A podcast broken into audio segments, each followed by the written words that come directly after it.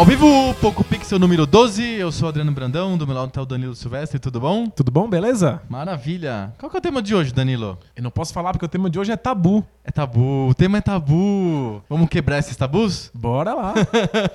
Antes da gente começar a quebrar tabus no programa de hoje, a gente tem um recadinho pra dar pra todo mundo. Finalmente, depois de muito ensaio, a gente lançou o podcast separado do Debate de Bolso. Depois de 11 ensaios.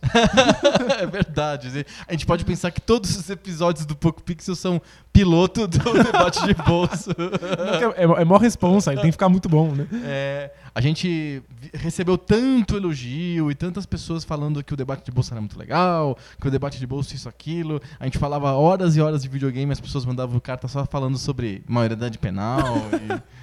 Mad Max. As pessoas gostam de polêmica, né? É, e agora a gente falou semana passada sobre vegetarianismo, todo mundo escreveu sobre vegetarianismo, não sei o quê. Então a gente separou, então o Poco Pixel sai às segundas-feiras com material inédito. E aí na quinta-feira a gente coloca no ar o debate de bolso, repetindo o debate de bolso que foi veiculado no Poco Pixel. É isso. Recado dado. Vamos quebrar tabus? Bora lá.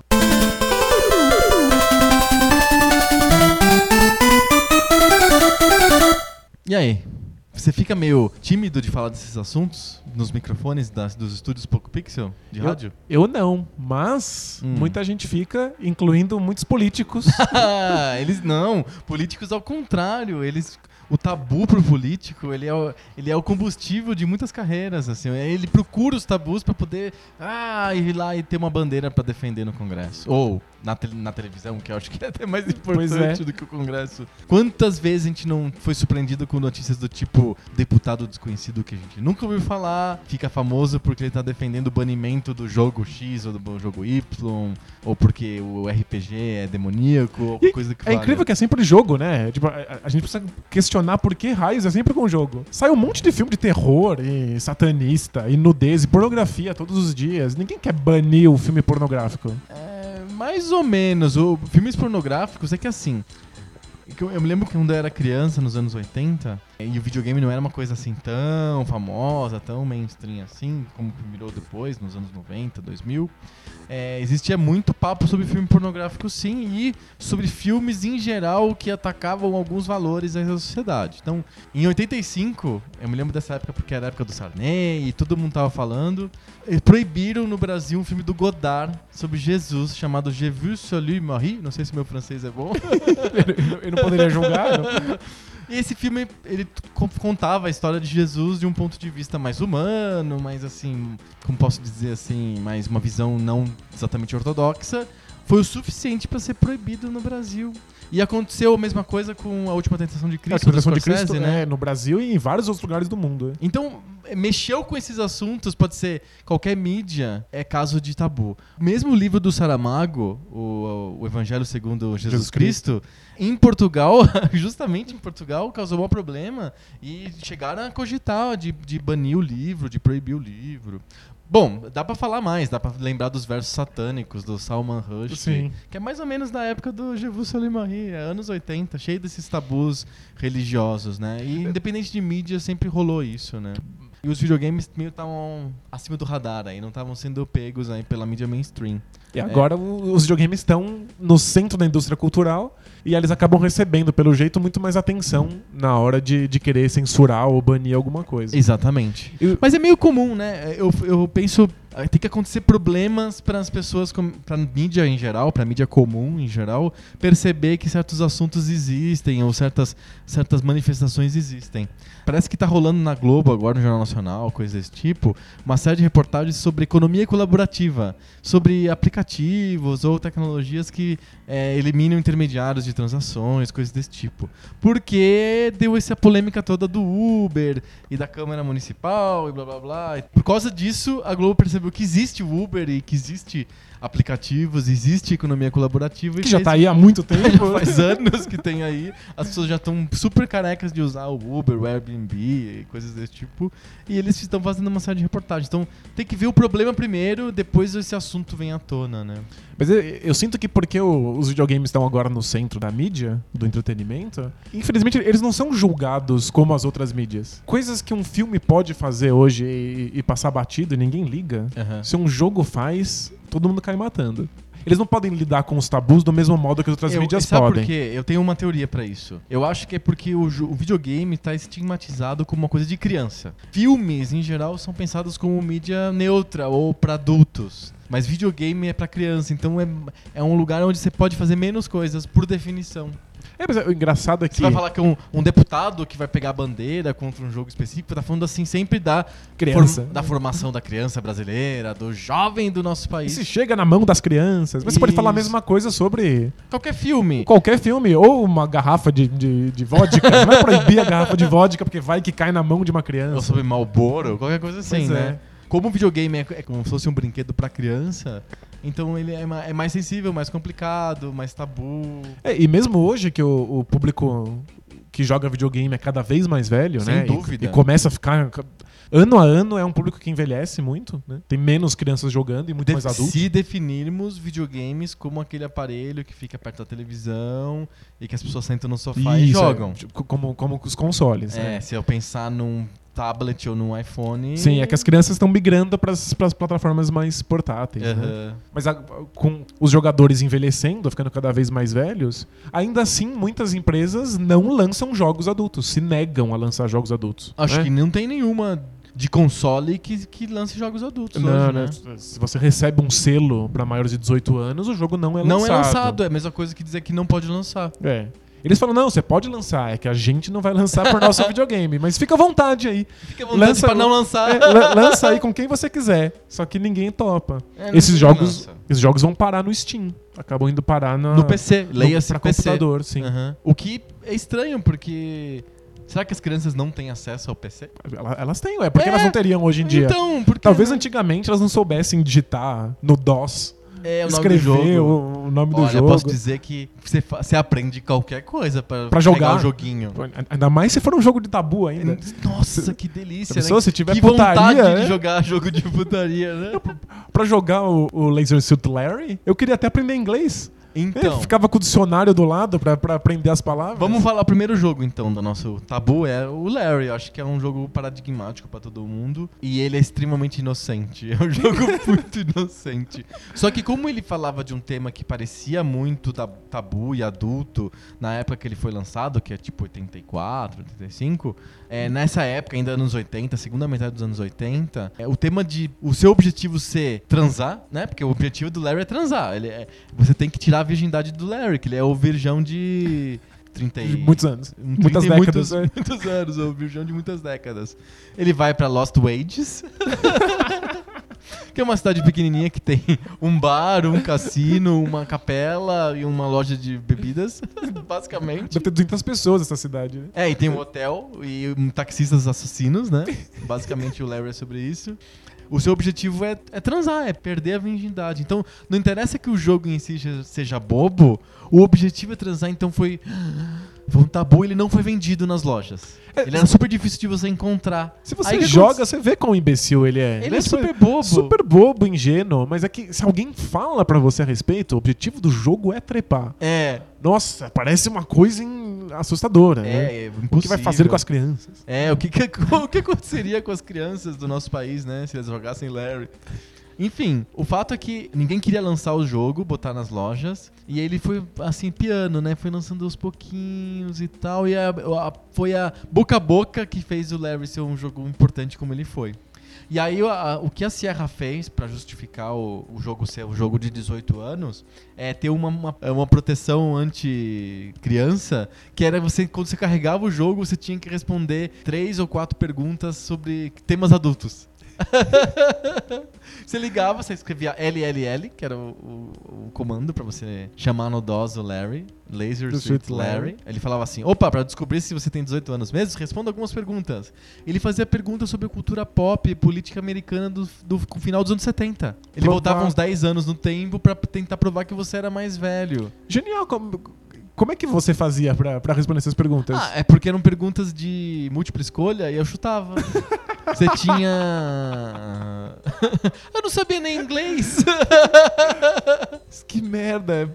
P- p- pior sistema de segurança do mundo. Do você pode mundo, chutar, chutar. se você quiser. Então, às vezes eu acertava, às vezes errava. Quando errava, ele caía pro DOS de novo. Mas tinha que tentar de novo. Tentava de novo. E até conseguir. Uma hora você decorava as perguntas? Ou eram muitas? Decorava, decorava as perguntas fácil. assim. Caralho, olha o que a gente faz pra poder jogar o bagulho. Sim. Você decora questões de política dos anos 70 dos Estados Unidos. Sim. Numa As- língua alienígena. Em inglês, que a gente mal sabia o que estava acontecendo ali, não enten- não entendia porra nenhuma das perguntas. Hoje, quando eu carrego o Larry no emulador, eu entendo as perguntas, até consigo responder algumas sem, sem usar cola. Tinha coisas fáceis do Watergate, sabe? Tinha Animal. coisas que você sabe hoje, mesmo estando no Brasil, mesmo estando 20 e poucos anos depois, 30 anos depois, você você ainda consegue responder. Mas esse era a proteção que eles colocaram pro jogo. O jogo é Genial. super bobo. O jogo tem. Basicamente, você trepa três vezes no jogo. E, e, e quão explícita é essa trepa? Nada explícito. É um quadro preto escrito censurado e o quadro aumenta de tamanho, diminui de tamanho, como se estivesse Subindo e dançando. É, É, é- é uma piada, né? é uma só- piada. é só pra ser engraçado. Mas Você, é, tem que colocar, você tem que comprar camisinha, você tem que colocar a camisinha. Se você, não se coloca, usa, você morre. Você morre de AIDS, né? Você É, morre instantaneamente. AIDS instantânea. Porque você contrata, né, a prostituta, que fica no segundo andar do bar. E se você não coloca a camisinha, você morre. É, tá na vendo? hora. Ainda dá uma, uma boa lição de, de moral Exato. pros nossos Lembrando adolescentes. que é um jogo dos anos 80, ainda era uma, uma época super fragilizada e traumatizada com o AIDS, né? E que não entendia direito o que estava acontecendo, né? Exato. Faltava muita informação. Muita informação. Você trepa uma vez com a prostituta, você trepa uma vez com a mulher que quer pegar teu dinheiro, E você perde o dinheiro? e você perde todo o dinheiro. O, fi- o, o teu objetivo mesmo que é encontrar a mulher da sua vida, você encontra ela no final do, no final do jogo. Motivo zero pra ficar incomodado. Com... Não, é, o jogo é super Uma bobo. piadica. São várias piadinhas idiotas. Tem falas engraçadas, assim, tipo, diálogos entre os personagens. São divertidos, assim, ligeiramente mais adultos do que o normal, mas É, nossa. lembra muito aquelas comédias meio porno chanchada dos anos 80 nos Estados Unidos. tipo, Tipo, Porks, Porks. ou é. O Último Americano Virgem. É.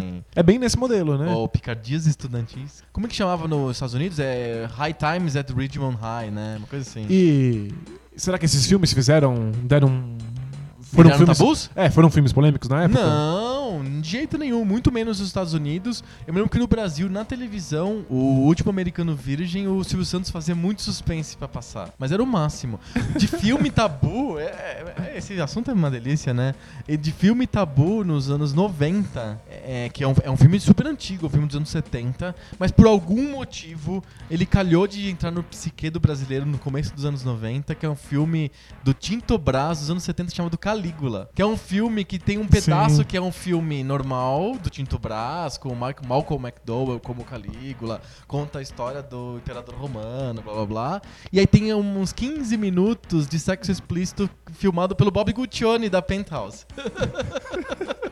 E aí, esse filme, não sei porquê, é um filme dos 77, sei lá. Alguém resgatou. Alguém o filme. resgatou. E aí tinha uma rede de televisão que chamava é, Rede OM, ou depois virou CNT, que falava. CNT. Exatamente, essa aí.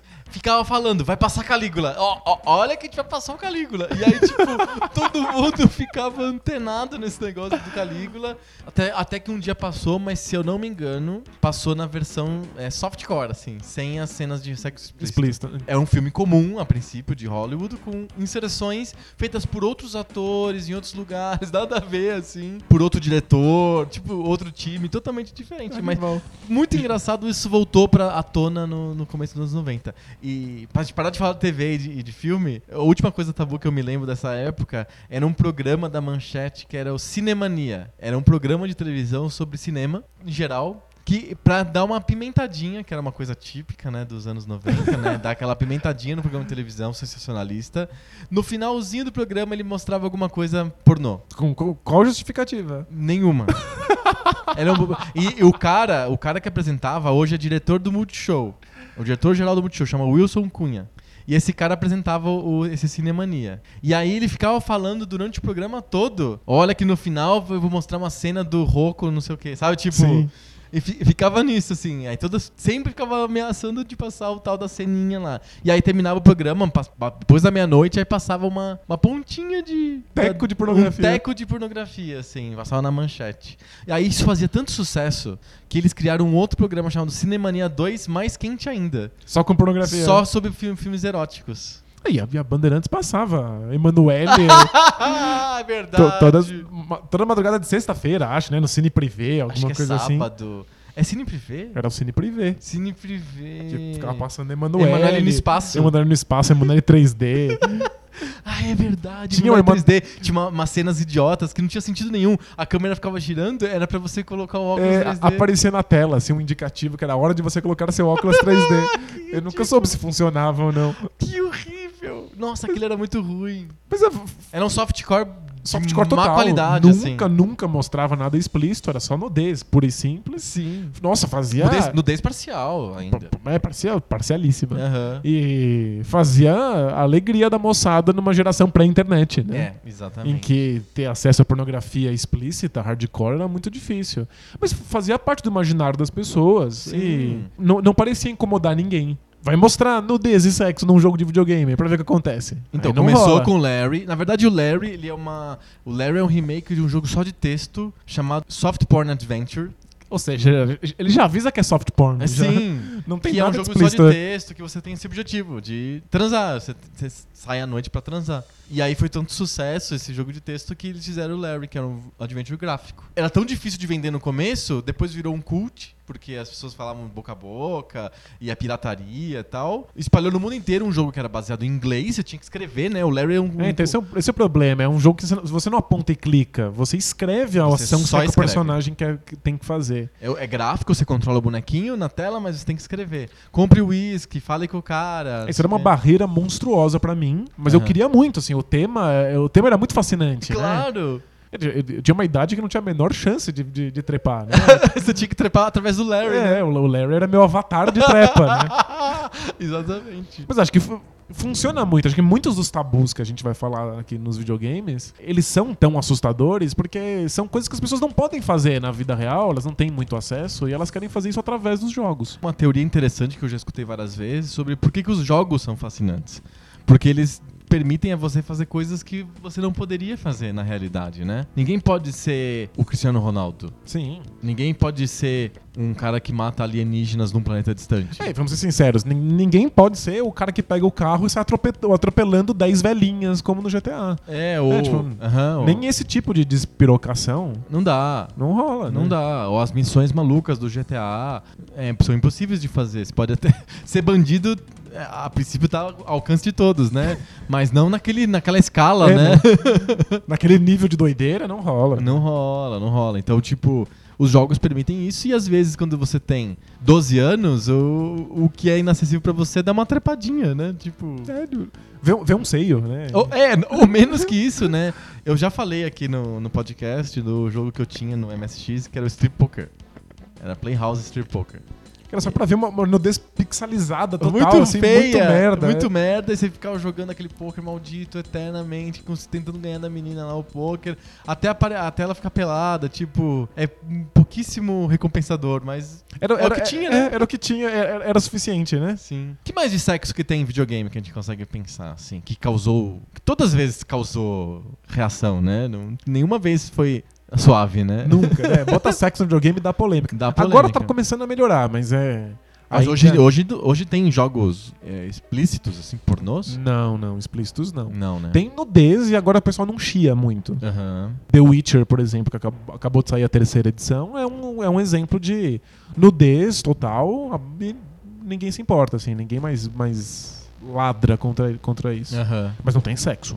Ele tem sexo sugerido, mas não sexo Sei. explícito. Aham. Mas eu acho que a gente pode começar com os jogos pornôs de Atari, de né? Atari. eu, sabe, que eu nunca joguei na época. Quando eu tinha o Atari, nunca, nunca chegou perto de mim um cartucho de, jogo pornô do Atari. As pessoas me falavam na escola que existia. Eu tava, quê? Na quarta, quinta série? E os coleguinhas falavam, ah, você já ouviu falar de X-Men? É um jogo pornô do Atari. Meu Deus, não sei o que, tipo... Mas é- era só de ouvir falar, eu nunca tinha visto nem pegado num cartucho daqueles. Eu só fui ver depois com os emuladores. Então, eu não, eu não sei, eu, eu não, eu era muito criança quando eu tinha o Atari e eu não consigo juntar os pedaços dessa história. Aham. Eu tinha um cartucho do X-Men. Sério? Eu não sei como ele foi parar na minha mão, eu não sei quem comprou. Quem Alguém comprava, muito desavisado. quem comprava os meus jogos costumava ser minha mãe. Lá, Alguém me deu um cartucho pornográfico lá e. Totalmente desavisado. Totalmente desavisado e eu jogava de vez em quando, não entendia muito tava acontecendo. Como que era o X-Men? Você tinha, era um labirinto, é isso? Era, era uma cópia descarada do Pac-Man, Ah, tá. mas você era. Por isso que era X-Men, Mas, claro, né? Pac-Man, X-Men. Sim, o X como, como censura, né? Aham. Como sexo. E aí você andava com um homem nu, que não dava pra saber que ele tava nu, mas. No Atari não dá pra saber dá, não nada dá a pra saber princípio. nada. No Aham. Atari é tudo, é tudo efeito nuvem, você Uhum. imagina o que você quiser. E aí ele era perseguido não por fantasminhas, mas por coisas que poderiam morder o seu, o seu pênis pra fora. Ou tesourinhos. Tesourinhas, dentaduras. é. E aí quando você vencia a fase, aparecia uma cena de sexo com uns pixels gigantes assim. E aí você precisava comandar aquela cena um pouquinho e aí depois começava a fase seguinte. É, é- é isso. É isso. Aquilo é. pra- Pra mim parecia. Eu não, eu não entendia direito. Você sabia o que estava acontecendo? Aquela cena de sexo? Quando começava a cena de sexo, eu entendia que era uma cena de sexo. eu não entendia muito bem porque é muito mal feita. É horrivelmente, é mal horrivelmente mal feito. Mas o jogo eu não entendia o que raios era. Porque ele tava parecido por uma tesoura ou por uma dentadura. Eu fui entender isso depois. Quer dizer, mais ou menos, né? A dentadura é, Dentadura, né? Tipo... bizarro. Mas eu tinha um cartucho desse, eu não sei como veio parar na minha mão. Pois é, mas você tinha os outros também ou É, só os esse? outros não. Os E outros. O que, o que ele tinha escrito assim no cartucho em si? Não tinha nada? Era preto? Era, assim? acho que o meu cartucho era todo preto. É, não, Porque não tenho memória. se você de- procurar na internet, se você for ver esses cartuchos, todos eles têm gráficos e fotos assim de mulheres muito mais realísticos do que o jogo em si. É, porque você tinha que comprar o jogo baseado nas capinhas, né? Isso, então... tinha uma mulherana, assim, meu Deus, né, na capa, mas no jogo mesmo era um, não tinha nada, era um gráfico pavoroso, assim. É, baseado na capinha, você poderia imaginar que era uma pessoa pelada, né? É, esse tinha que olhar pra capinha, né? Tem, o- acho que tem um jogo que ficou muito famoso de pornô do Atari, que é o Custer's Revenge, porque ele junta duas coisas, né? Ele junta o fato dele ser pornográfico com um tabu também que é um insulto a uma etnia, a uma raça, E um as grupo mulheres, de pessoas. É, e, e ainda sexismo. O jogo é um desastre, assim, O é, um, jogo é um trem É descarrilhado. um trem descarrilhado, é um acidente ferroviário, é de grandes proporções, porque ele junta três coisas pesadas num jogo só. Ele é chama Custer Revenge porque é tem o General Custer da, Das guerras das índias. guerras índias nos Estados Unidos. Ele perdeu a batalha, né? Ele foi massacrado pelos índios de algum tipo lá, não esqueci. Massacrada pelo, pelo cavalo doido. pelo índio cavalo doido. E aí nesse jogo ele se vinga dos índios estuprando uma índia. Pensa nisso. Uma índia que tá amarrada em algo que lembra um, Um cacto, cacto. E aí você tem que correr Pra se um- des- desviar de uma chuva de flechas. pra conseguir alcançar a índia que tá do outro lado e estuprar ela. É, que tipo, absurdo, a coisa, a coisa mais, mais ultrajante possível. extremamente ultrajante. naquela- obviamente causou um, um frisson absurdo esse jogo na época que ele foi lançado. Lembra-se, é muito importante lembrar que esse jogo não era oficial, porque a Atari nem tinha, fora a Activision, não tinha nenhum outro tipo de fabricante oficial, era uma confusão, não tinha trava técnica, É, trava terra- de nenhum tipo. Atari era terra de ninguém. Era terra, Quem terra quisesse ninguém, lançava jogo. Então essa empresa chamada Mystic lançou esses jogos e deu no que deu, ela quebrou, ela fechou. Foi tanta promoção em torno desses jogos que ela fechou. E é Só isso, que os jogo- jogos foram lançados depois por uma outra empresa chamada Playaround que pegou os jogos e inverteu o sexo dos personagens. Pra ver Tipo, se tinha tava menos polêmica? É, é tipo, é, fez uma Ah, versão claro, porque que... estupro normal, desde que você inverta o sexo, Se, né? se for a Índia que vai atrás do Custer que tá preso na, do, do cacto, maravilha. Normal. que desastre. Mas é, o pior é que esses jogos nem vendem. Claro que a empresa vai à falência.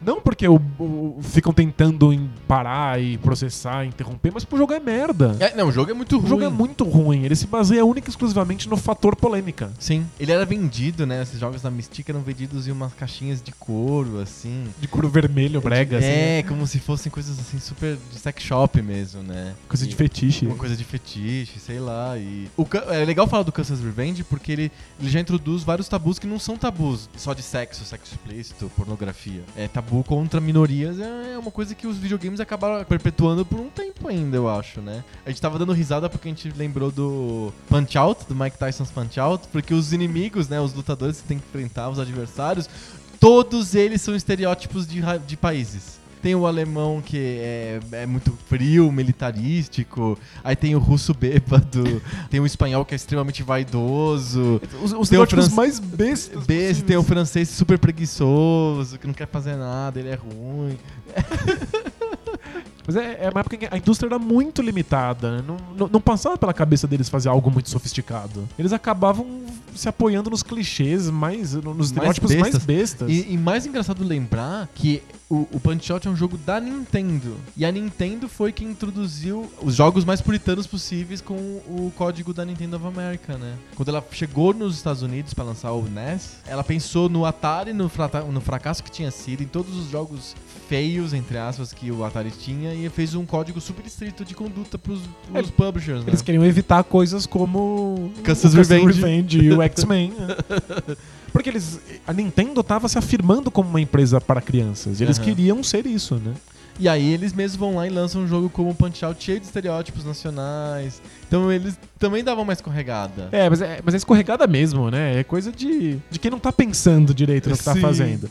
Mas qualquer tipo de conteúdo minimamente sexual, ou palavrão, ou violência explícita, ou religião, a Aham. Nintendo ia lá e passava tesoura. Não, não lançava nos Estados Unidos. Não. Tanto que os jogos de Bíblia, que a gente pode pensar assim, nossa, não tem nada mais careta, quadrado do que um jogo sobre a Bíblia, né? Mas a Nintendo não deixava. Então os jogos sobre Bíblia nos Estados Unidos saíram no final do ciclo de vida do Nintendinho é, pirata. É, em, cópia- em cópias não, mas em versões não autorizadas, em cartuchos não autorizados. A gente já falou aqui que eles davam curto-circuito no, no- o controle de, no- no chip de proteção, controle, é. É, Esses jogos a Nintendo não aprovava. É uma, um código super estrito pra não ofender ninguém. Eles queriam realmente não ofender É ninguém. isso, é, a- a- o sonho da Nintendo era estar o mais em cima do muro possível. Exato. Não quer ofender nenhuma parte. É engraçado, eh, quando a gente vai atrás da lista de censuras que a Nintendo fazia nos Estados Unidos pra lançar os jogos, tem umas coisas. É, é impensável, assim, é beira o ridículo. Ele- Eles censuram cruzes vermelhas em hospitais. Eles Porque não vai, entendem, é, né? vai que alguém acha que essa cruz aqui é religiosa. Aham. Então eles botam outra coisa, eles escrevem hospital e tiram a cruz. Então, nenhum tipo de referência a nenhuma religião. É Eles tipo, querem ser quer- muito, muito neutros. Eles querem agradar todo mundo. Exatamente. Quando dava, eles tiravam. Eles simplesmente tiravam um, um símbolo religioso, ou então traduziam de novo e tiravam o palavrão, Aham. apagavam o sangue. Agora, quando não dava mesmo, né? Quando o jogo inteiro era possivelmente ofensivo, aí Não nem lançava. lançava. é. Nem lançava. Você se lembra de alguma, algum caso famoso de jogo japonês que era de um jeito e que nos Estados Unidos foi totalmente modificado? Não, acho que o, o o caso que eu, que eu conheço, assim, que é mais famoso, é o caso do Earthbound. Como é que é isso? É o. É da série Mother no Japão, que eu Ah, gosto tanto. tá. Era o Mother 2, lembrando que o Mother 1 não saiu, porque eles não conseguiram limpar. Eles não conseguiram deixar o jogo neutro. Foi um jogo que não deu pra ficar Não, neutro. não deu, não tinha como. A fase final do Mother 1, você entra dentro de uma vagina gigante. e aí combate um feto alienígena até que ele Nossa morra, pra que ele não possa voltar no tempo e, e fazer o que ele fez. Aham. Então você tem, que, você tem que abortar um alienígena através de uma vagina enorme. Meu Deus. A Nintendo não conseguiu limpar isso no lançou nos Estados Unidos. Aí o Mother 2 deu pra, deu pra limpar. Então eles tiraram completamente todas as cruzes de todos os lugares, todos os palavrões, todas as piadas bobas sobre sexo que tinha no jogo. Um que eu acho muito engraçado é que você enfrenta pessoas da Ku Klux Klan no meio do jogo. O jogo é japonês, claro. né? Sim. E aí o que a Nintendo of America fez? Mudou a roupa, a cor da roupa, ficou tipo azul, e aí botaram um pompom na ponta do, do chapéu. Parece que eles estão de pijama. Aí o Mother- o Mother 2 saiu nos Estados Unidos. É claro que eles não poderiam chamar de Mother 2, que não vai lançar um jogo 2, sendo que o 1 nunca saiu, né? Aham. Aí eles chamaram de Earthbound. O Earthbound foi um sucesso muito grande nos Estados Unidos, virou um, um- Um um cult. jogo cult. Aham. É, mas na versão inofensiva, a, a versão pomponzada do jogo. Aliás, essa coisa de racismo, Ku Klux Klan, é um, é um baita de um tabu, né? É, acho que a gente consegue se lembrar do Wolfenstein, né? O Wolfenstein é um jogo que você é um soldado americano que consegue se infiltrar num castelo, que é o chama Wolfenstein, e nele, teoricamente, estaria Hitler, e você entra lá pra matar o Hitler, e você tem essa missão, e você tem que subir os andares, são acho que oito andares do castelo, coisa desse tipo. Matando um monte de alemães no Matando processo. um monte de alemães. E Tem cachorros. e né? cachorros, pastores, pastores alemães também. Tem milhões de suásticas espalhadas em todo o prédio. E no final você enfrenta o, o Hitler e depois o Mecha Hitler. que é um Hitler dentro de um robô. É um Hitler ciborgue, assim. é, exatamente. Então, mas no, no- no Super Nintendo, o Wolfenstein foi completamente alterado. Não tem suás- suástica nenhuma, né? Uma Sim. coisa assim. Não tem o Mecha Hitler no final também? Acho que tem o Mecha Hitler. Tem o Mecha Hitler? Que eu me lembre. É, é, ele causou polêmica no, na Alemanha, obviamente. Eu acho que esse jogo nem chegou a ser lançado. É, não, a Alemanha não lança nada que tenha Tem a suástica, coisa desse tipo. Causou uma polêmica bem grande, mesmo nos Estados Unidos. Meu Deus, o que, que é tanta suástica assim? Por que, que teu jogo tem que ter uma temática tão. chame tanto pro nazismo? E por que, que tem que ter o Hitler no final, mesmo ele sendo É, vilão, né? Tem isso, não é? é? É um assunto que qualquer mídia poderia abordar. Ué, falar sobre a Segunda Guerra Mundial é a coisa mais batida do universo. O Indiana Jones tem o Hitler. Ele, ele dá um Ele- autógrafo pro Indiana Jones, o Hitler. A cena é genial. É um tema super batido, Sim. mas o videogame não pode, criança não pode estar lidando com essas, co- essas coisas. Pelo menos pra cabeça da Nintendo. O Wolfenstein é um jogo de PC, ele saiu pro Super Nintendo alter- alterado, mas a, a princípio, mesmo no PC, ele foi polêmico. Então, o Wolfenstein foi feito pela ID Software, que é a mesma que publicou o Doom, que é outro jogo polêmico, mas aí a razão não é porque tinha nazistas e suásticas. É porque era, era satanista, É satanista. Tinha, tinha demônios, né? Tipo, demônios saem do, do inferno. Olha, animal. Eu me lembro que tinha esses pastores da Igreja Universal, coisas desse tipo, tinha sites na época, que falavam que imagina você tá, tá jogando um jogo, deixando seu filho jogar um jogo cujo nome é maldição, você tá amaldiçoando sua casa, sua família. E que é ultra sanguinário, né? É muito sanguinário. E tem esse. Parece que você tá no inferno, né? Quando você joga aquele jogo, parece que você tá no inferno, né? Porque é, é, é numa plataforma espacial invadida por alienígenas. Se eu não me engano, a história é que você abre um portal, né? Alguma coisa deu errado na estação espacial e aí abre-se Ah, um e portal. demônios. E aí começou a entrar os demônios através desse Então portal. mistura, né? É, os é meio sci-fi, meio, meio demônio. Então causou mó e também, né? Fora o Diablo, né? Outra, outro jogo, Que causou bastante polêmica. simplesmente pela temática. Só porque chama Diablo. É, é o suficiente. É. E aí no final você enfrenta o diabão, o gigante, Aham. e pronto, tem, tem uma participação de 7 minutos, um diabo. Não pode, imagina. É foda. Você vai jogar um jogo, vai permitir que seu filho jogue um jogo com o Diabo. E o, e o Doom tem uma outra polêmica que tá pra fora do jogo, né? O fato de que se imaginava que jogar Doom poderia tornar você mais Muito agressivo, violento, né? mais violento. E aí rolou o massacre de Columbine. Putz. Na Que- época que o Doom era o, melhor- o jogo mais jogado. É, o então. Doom tava bombando quando, pra quem não lembra da história, aqueles dois adolescentes entraram na escola Segundo grau? segundo grau, high school em Columbine, fortemente armados, e aí mataram quem eles conseguiram, vários alunos, né? Tinha pro- umas- alguns professores. professores e depois se mataram, né? Quando foram pesquisar, né, que queriam entender o que, que tinha acontecido, o que levou esses dois moleques a fazerem isso, foram pra casa deles e encontraram Doom, viram que eles jogavam bastante, que eles gostavam, viram que eles ouviam Merlin Manson, mas aí é outros 500. e aí começou aquela, aquela polêmica gigante pra proibir Doom. Doom. E RPGs normais de mesa, né? Eles também jogavam RPGs? RPG, então não, não era RPG R- de no videogame. Brasil, volta e meia tem algum caso rumoroso que supõe-se que a pessoa que morreu estava envolvida num culto satanista ou um tipo um despacho ou coisa desse tipo, associam com RPG. Sempre é meio recorrente a cada 10 verdade. anos tem uma matéria na imprensa de pessoa que jogava RPG e morre no culto que era, era dentro do jogo, fora do jogo, não se sabe exatamente. As pessoas começam a fantasiar. Elas, elas acham que é muito mais complexo do que é de verdade, né? É. Não tá pra- as pessoas confundem o jogo com a vida real, né? Sim. Gente, é um, é um, é um jogo de interpretação. É que, é que ex- existe um. É um trope, né? É um. Um clichê narrativo, confusão entre teatro e vida real. Tem, tem um sem número de obras de literatura, peças de teatro, filmes que lidam com a dualidade ator-personagem. Então, é o cara que é o ator e ele se apaixona pela atriz, que eles são, são pares no teatro, mas não na vida Sim. real, e aí um mata o outro. E teve um caso real também dos anos 90, já que a gente tá numa vibe meio retrô, que é o caso da Daniela Pérez. É verdade. O cara que matou ela era o Guilherme de Pádua, né? Uma coisa assim. Era o par romântico da Daniela Pérez na novela. Alguma coisa aconteceu, ele se envolveu com ela na vida real e matou ela. Esfaqueou ela, né? Isso fica na cabeça das pessoas. Co- existem tantos filmes e peças de teatro e livros, é, até ópera sobre confusão É, a, a fronteira. né? Ator-personagem, que- e aí acontece um caso real como esse da, da Daniela Pérez, as pessoas acham que É claro que é assim, é sempre assim. Aí ficam com medo da, da, da encenação, da interpretação, Toda do vez jogo. que alguém interpreta alguma coisa, e como o, aí o pastor da Igreja Universal de noite, né, no Fala que eu discuto, vai pegar o livro lá do, do RPG de storytelling. É, Esse aqui é, o- é um, é um livro sobre. é, Vampiros, Vampiros! demônios, Exato. magos. Mas é que antes do, do, do mundo das trevas, né, que é essa ambientação de vampiros e, e magos, Aham. já acontecia com D&D, simplesmente pelo fato de que o livro, é, que é de fantasia medieval, lista divindades pagãs, porque existem personagens clérigos que seguem essas divindades. Sim. E isso já era o suficiente.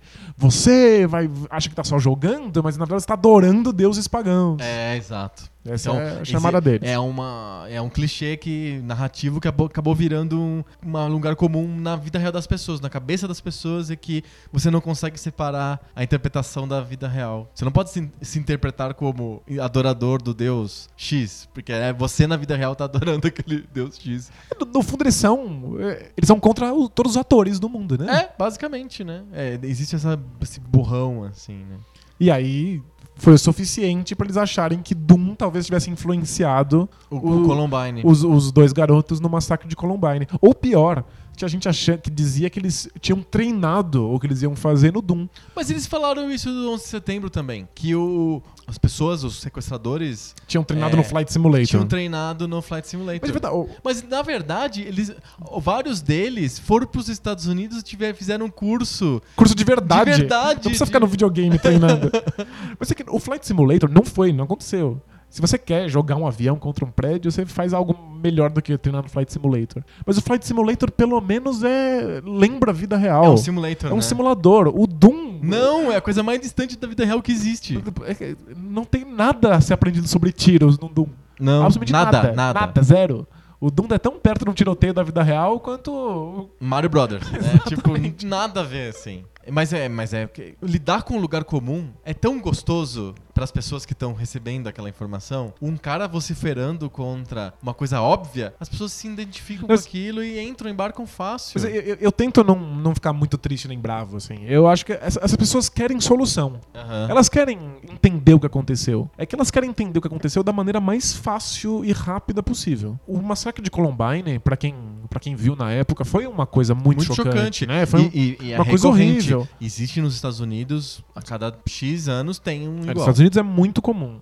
E aí todo mundo quer entender o que leva dois adolescentes a fazer uma coisa dessa, né? Tipo, é uma, é uma pergunta muito importante que chacoalha, inclusive, as nossas, as nossas crenças na vida em comunidade, no que é ser bom. As pessoas querem explicações. Se alguém oferece uma explicação muito fácil, elas vão pra essa explicação, simplesmente porque dá menos trabalho. Sim. Então os videogames acabam sendo explicações, né? explicações fáceis pra quando adolescentes e crianças cometem crimes É. ou saem da linha.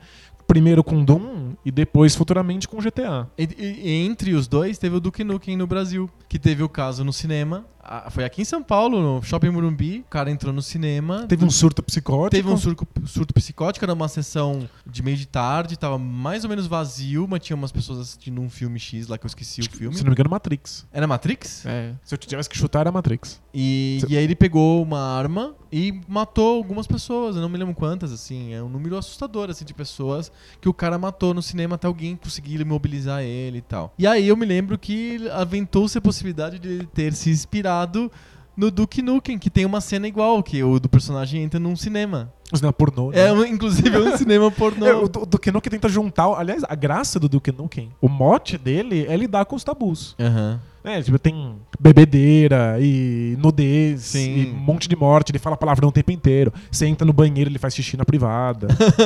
né, falando algum palavrão ridículo. Tipo, ele é- essa imagem do ah, não tô pouco me fodendo, vou, Sim, vou- vou sim. lidar com os tabus mesmo. Exato. E aí é, era suficiente pra deixar muita gente brava, e aí Aí acontece um problema desse, um- um- uma tragédia dessa que aconteceu no cinema. E ninguém viu ele jogando Duke Nukem, não foram na casa dele, não tinha o cartucho do Duke Nukem ou o, o CD do Duke Nukem no computador, não tinha nada disso, mas tinha uma cena igual. E aí alguém lembrou disso e começaram a associar e falaram: olha só que absurdo o jogo deu a ideia pro cara. É, é- é uma explicação muito fácil. Muito fácil. E justamente por ser fácil, falha, ridícula, besta, boba. né? Não tem sentido. Atrapalhada. nenhum. É, exato. Chegou a ser proibido no Brasil do que o Duke não foi? Foi proibido. O Doom também foi proibido. A gente tem uma listinha de jogos que foram proibidos no Brasil. É até engraçado de rever. Ó, Carmageddon. O Carmageddon, que você- o teu objetivo é atropelar o máximo possível de pessoas. O jogo não chegou a ser proibido no, no mundo inteiro, mas ele foi censurado na maior parte do planeta. Aí eles simplesmente mudaram as pessoas por zumbis. Você, Zumbis. você atropela zumbis e pronto. Perfeito. Uma solução eu- perfeita. O jogo era merda de tudo, mas todo mundo queria jogar. Eu lembro de ir na casa de todos os meus colegas, E todo mundo tinha. Carmageddon, porque puta que pariu, olha que legal, eu tô fazendo uma coisa que não pode. É. Era só essa graça. É porque era proibido. É o proibidão. É isso. O Doom foi proibido. Duke Nukem 3D. Depois desse incidente. Depois desse incidente no shopping. É, o Mortal Kombat. Aliás, o Mortal Kombat é um dos jogos mais importantes da história dos videogames. Não pelo jogo em si, que aliás é um jogo ruim. Eu acho o Mortal Kombat um jogo ruim. A gente não pode falar isso pra não perder os, os oito leitores que sobraram. A gente já perdeu Mas- o pessoal do Mad Max, perdeu o pessoal dos Beatles, agora a gente tá perdendo o pessoal do, do, Do- do Mortal Kombat. Eu acho o Mortal Kombat muito merda, assim, num nível colossal de merda. É muito ruim, o jogo em si é muito ruim. Mas ele teve um poder no imaginário muito grande, né? Sim, porque ele lidava com aquela questão de você conseguir matar efetivamente um personagem na tela de um jeito brutal. Não acabava o life, ele fazia. "Ah", E- Ele realmente morria, assim, ele arrancava morria. a cabeça, jorrava sangue, Exato, arrancava fazia- a coluna vertebral. Tinha uma crueldade envolvida ali. E ele tinha uma ambientação de morte. Ele era, eles tentavam ambientar ele num torneio no, Ori- no Oriente, que tinha é, pessoas fantasiadas. Ele tinha uma coisa meio macabra, assim, né? Ele tinha um. Umas máscaras e. Isso. Tinha um pitch, né? Que a pessoa caía de e- e- é, espetos. estacas, sempre, né? Sempre tem estacas, Estacas. espetos, né? ele tinha essa ambientação toda que chamava a atenção das pessoas, então já dava uma coisa meio sombria pro jogo. Aí com você arrancar o, o coluna vertebral do oponente, realmente os pais, né, e os pastores, e, os professores, e os deputados falaram, meu Deus, vamos banir esse jogo. Foi banido Mortal Kombat também. Então, E nem a Nintendo, que é a Nintendo, que não quer ofender ninguém, conseguiu se livrar do. O jogo era tão sucesso, ele Era- tinha que lançar. Gente, foi Um rolo compressor, assim, tipo, todo mundo só falava de Mortal Kombat, todo Mortal mundo queria Kombat o jogar. tempo inteiro. E aí, é Ah, claro, Eu lembro nos arcades era fila pra jogar Mortal Kombat. o Super Nintendo tinha Street Fighter, né? Já tinha um, Um baita jogo de um baita luta. jogo de luta, mas eles não tinham como escapar do Mortal Kombat. Aí o que eles fizeram foi simplesmente passar uma camada de, de, de tinta. Mas tinha Fatality no- na versão do Super Nintendo? Tinha Fatality, mas alguns Fatalities foram alterados. Ah, Os Fatalities tá. que eram muito explícitos foram mudados por uns Fatalities meio idiotas. Aham. E tirou o sangue por completo. Ficou. Eles, eles, Sangue sem cor. É, é aquele sangue baba. É, pessoas suor. sangram suor. é. Mas enfim, voltando à lista dos proibidos no Brasil. Postal. Super polêmico, pela, um pouco pela tendência GTA, assim, né? De quebrar a lei, Aham. de, de, ser, de cometer violência só porque você acha divertido. Sim.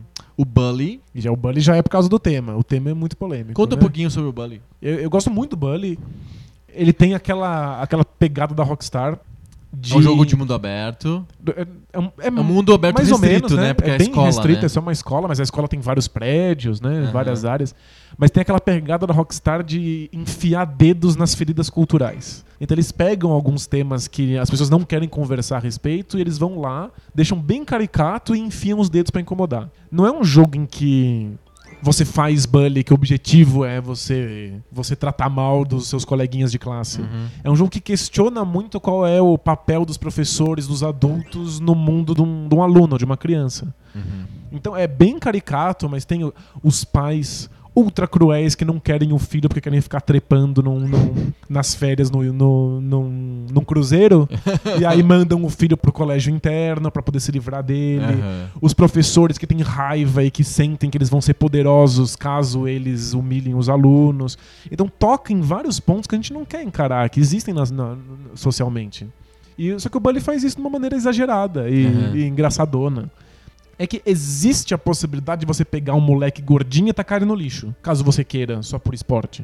Aham. E aí Assim isso- como tem no GTA de você. atropelar, atropelar uma pessoa. pessoas. Isso, mas é, é o suficiente para que os, os- os políticos brasileiros fiquem desesperados. O que é um jogo em que eu posso bater em colegas de sala? Isso está incentivando a, a violência. Mas é justamente ao contrário. O jogo, o Bully é um jogo bem crítico. É um jogo que se pergunta muito sobre a violência e o, e o- e o poder que existe no, no ambiente escolar. Sim. Mas Mas o, Bully foi censurado não pelo, sobre a- pelo que ele fala, mas pelas pequenas possibilidades que você tem de causar um pouco de caos e desordem. Sim. É o suficiente. E aqui na lista fala do GTA Episodes from Liberty City. Qual que é esse? É o Tony Gay e o, Isso. e o é. Lost and Damned? Isso. Ah, tá. Diz que foi proibido também. O Lost and Damned é um- a primeira aparição de um pênis fotorrealista. porque é uma cena completamente besta, em que você recebe uma missão numa sauna, Aham. o cara lá da máfia que te passa a missão tá pelado na sauna. Ele tá na sauna, né? E, e é legal, porque a Rockstar sabia que ia dar muita merda mostrar um pinto no, no- no- meio do jogo. Sabia que ia dar encrenca. Então eles- mas eles não queriam fugir dessa, né? Aham.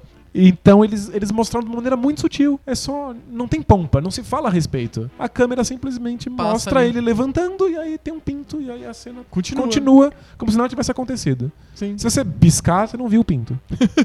é isso. Mas foi o bastante para o pessoal ficar desesperado. Mas né? a, G- o- a GTA não. A Rockstar passou por uma, por uma foda com o San Andreas, né? Vamos, vamos recapitular a historinha famosa do San Andreas. Em todos os GTA, acho que no 5 não tem isso. No 4 era um recurso legal, até era divertido fazer isso.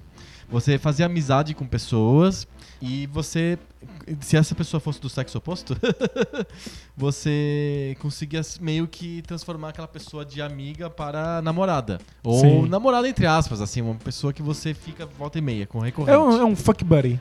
É um amigo de trepa. É um amigo de trepa. Você liga e vê se pode Isso, sair. Então o Nico Bellic, volta e meia, tinha lá várias amigas lá, ele ligava, pegava o celular dele, né? E ligava pra, ligava pra essas amigas e podia sair, ele jogar boliche, e ir no restaurante, e como que é, stand-up show, umas bobagens assim, e depois quando você levava a menina pra casa, você podia falar, posso subir com você também É, se, se deu certo o encontro. Se deu certo o encontro, Eu- você percebe isso, né? Eu lembro de um encontro. No, no GTA 4 você pode chamar um táxi da, da, da empresa do seu primo. Sim, sim.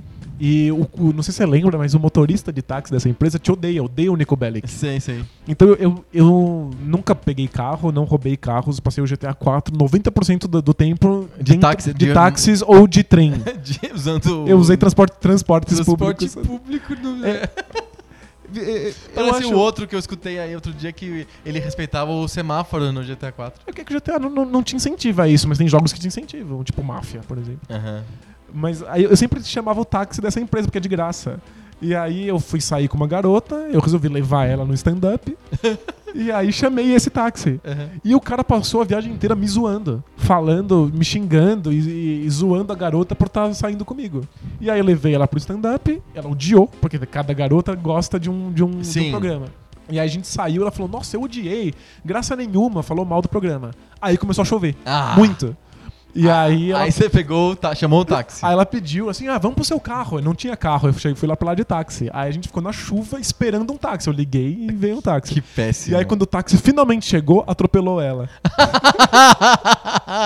Foi o pior Aí, programa de todos pior, os tempos. O pior programa de todos os tempos. Aí eu não, não consegui comer ela no final da noite. Então, é, no GTA 4, mas nos outros GTAs também tinha isso. Você você consegue conversar com a menina, levar ela, sai, sai com ela, etc, etc. No final do programa você consegue falar: Oi, você, posso deixar subir com você e tal? E aí você ganha, né? À noite aparece a, o quarto de longe, assim e tal. É, tem umas piadinhas de duplo sentido e, É e fica isso. nisso. É, te- No GTA San Andreas é assim também.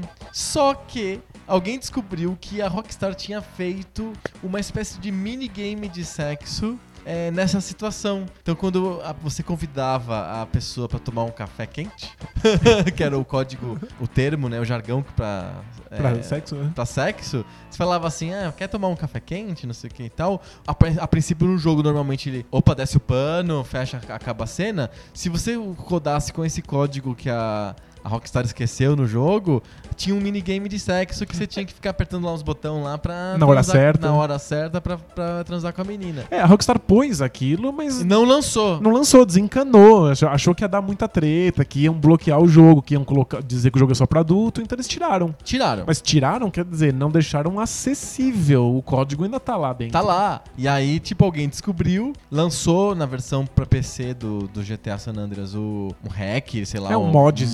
Simplesinho. Só liberar o código. Super fácil. O pessoal começou, virou mania, né? As pessoas jogavam só pra, pra jogar a cena do Hot Coffee. Ficou É- famoso como Hot É Coffee. incrível como funciona. né? As pessoas realmente querem fazer sexo nos jogos. Sim. É, tipo, é uma válvula de escape, né? Você não consegue na vida real, você corre pro jogo.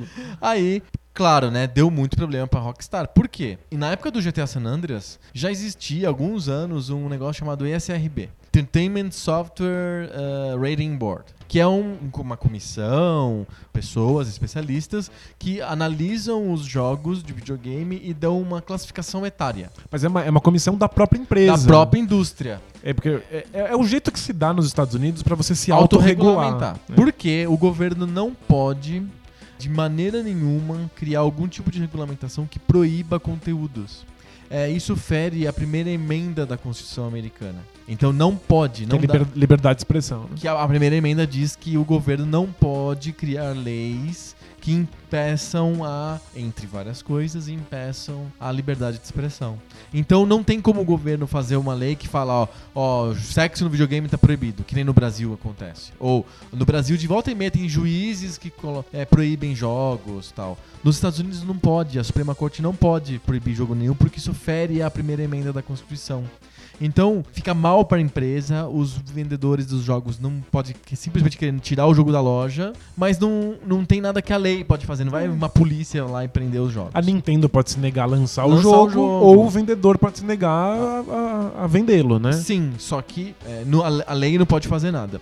Então, em 92, 93, por causa, muito por causa do Mortal Kombat e de um jogo de Sega CD chamado Night Trap, Night Trap, que é mer merdíssima, assim, um jogo em vídeo em que você fica assistindo menininhas em, numa casa, às vezes tomando banho, ou com essas, essas historinhas pseudo-sexuais de filme de sessão, sessão da tarde, e aí você tem que ficar prendendo ladrões, bandidos que estão atacando essas meninas numa casa. bobice total. Total. Isso mais super o, ingênuo. É, isso mais o Mortal Kombat fez com que senadores como o Joe Lieberman e a Hillary Clinton, conhecem a Hillary Clinton, falassem isso é um absurdo e tal. E isso fez a indústria se coçou e juntou-se, né, para criar esse SRB e dar notas, é, classificação etária para os jogos. É, for- for só pra ser. pra ser. Eximir de culpa, tirar É. o corpo fora. Pra opinião pública não, não cair matando. né? Exato. A Nintendo tinha o código de conduta dela, a SEGA tinha uma classificação etária, que era diferente do código de conduta da Nintendo, porque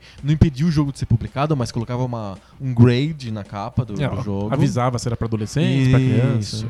E aí eles se juntaram e decidiram fazer um novo rating neutro da indústria. E aí o, o GTA San Andreas tinha saído como o, o rating mais alto que os consoles aceitam, que é o M, que é o Mature. Que é pra 17 anos ou mais. 17 anos ou mais. Quando saiu essa história do Hot Coffee, de novo os senadores lá, Hillary Clinton, os caras lá, ficaram loucos, surtaram.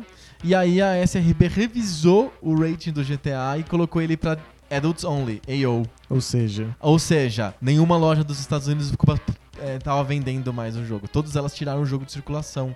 Elas não querem ter vender jogos a- a- Adults Only. Então, é importante que a gente lembre que mesmo nos tempos atuais em que as, as empresas sabem que o público que compra os videogames é mais velho, nem a Microsoft, nem a Sony, nem a Nintendo querem vender jogos que sejam só para adultos. Então ele Se toma mais de 18 anos na, na classificação, eles sai não circulação. eles não, não permitem que o jogo seja lançado. Não- Não é bom negócio para eles. Por causa disso, a Rockstar tomou lá não sei quantos milhares de 200, 300, milhões, 300 mil dólares de prejuízo no- nesse, nesse trimestre por causa disso. Eles tiveram que correndo revisar o jogo, tirar todos os códigos que permitiam o Hot Coffee e lançar de novo com o Mature. Então deu uma dor de cabeça desgraçada por causa do código que o cara esqueceu de arrancar do jogo. Acho que em qualquer indústria, lançar alguma coisa adults only, uma coisa para maiores de 18, é treta. Aham. Pelo fato de que você limita muito o público que tem acesso ao, ao conteúdo. Então, tipo, você tem menos chances de dar lucro. Se você gasta muita grana pra fazer uma coisa que vai ser só, só consumível por maiores de 18 anos, você tá limitando a sua margem de lucro. Ah, eu acho Mas que, é que- pra videogames isso é forte porque é, as crianças e adolescentes jogam muito. Mas na maior parte das, das da indústria do entretenimento, o público, na maior parte das vezes, é adulto. É, mas é que- é que eu acho, eu entendo que, que pra um console, talvez, que muita criança joga, talvez não vale a pena lançar um jogo desse. Mas se a empresa que fez o jogo quer lançar, por que impedir, né? É, mas é que existe um moralismo muito grande, é um tabu, é, então a, a Nintendo ou a Microsoft ou a Sony preferem ficar longe disso. Mesmo que faça sentido financeiramente ou em termos de negócio, faça sentido, eles preferem nem, nem chegar perto. Não quero me envolver em problema, não.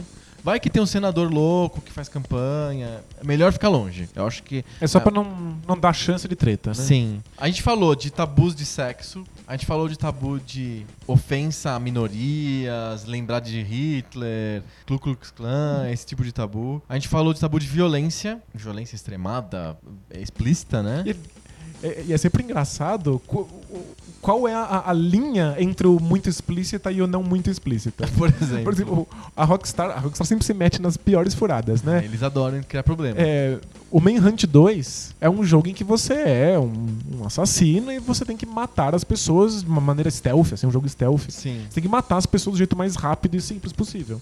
Isso inclui asfixiar a pessoa com um saco de lixo, ou então esfaquear o pescoço dela com um pedaço de vidro que você encontrou na rua. Certo. Ou então enfiar um- uma chave de fenda pelo olho até o cérebro vazar. Nossa. E quando eles lançaram, colocaram um jogo pra receber o selo, o, ESB, ESRB. o ESRB, o jogo tomou Adults Only, Putz. maiores de 18, não tinha Significa como a lançar. morte do jogo. Bom, o jogo morreu, custou uma fortuna e não podiam lançar a porra do jogo. Aí o que, que eles fizeram? Na hora em que você vai matar usando a chave de fenda, fica um pouquinho borrado. Como se fosse uma fita de videocassete velha que faz dar um pouco de chiado. Deu problema. Dá um pouquinho de chiado, você vê que tá morrendo, mas não consegue ver com perfeição e nitidez. Pronto, 17 anos, pode lançar. é isso. O jogo foi lançado no mundo inteiro, pra 17 mais. Alguns países, óbvio, proibiram. Aham. É, foi um fracasso, um monte de lojas se negaram a vender, deu muita polêmica, e aí a Rockstar falou que nunca mais vai lidar com o Manhunt porque não vale a pena. Mas o jogo é lançado, se, se- se a fita dá uma falhadinha. Se Agora, se é um muito- pouco. Pronto, mas agora se é muito nítido, não rola. Mas eu nem sei qual que é a classificação etária do Mortal Kombat X. Porque quando você dá o Fatality nesse Mortal Kombat novo, ele mostra em detalhe assim o que tá acontecendo ana- anatomicamente com a Testículos pessoa. explodindo, né? É, crânios sendo, sendo desmigalhados. Eu não sei qual é o critério. Porque que é o. X-Ray, aí eles acham que é suavizado, é isso? É, acho que sim, acho que não.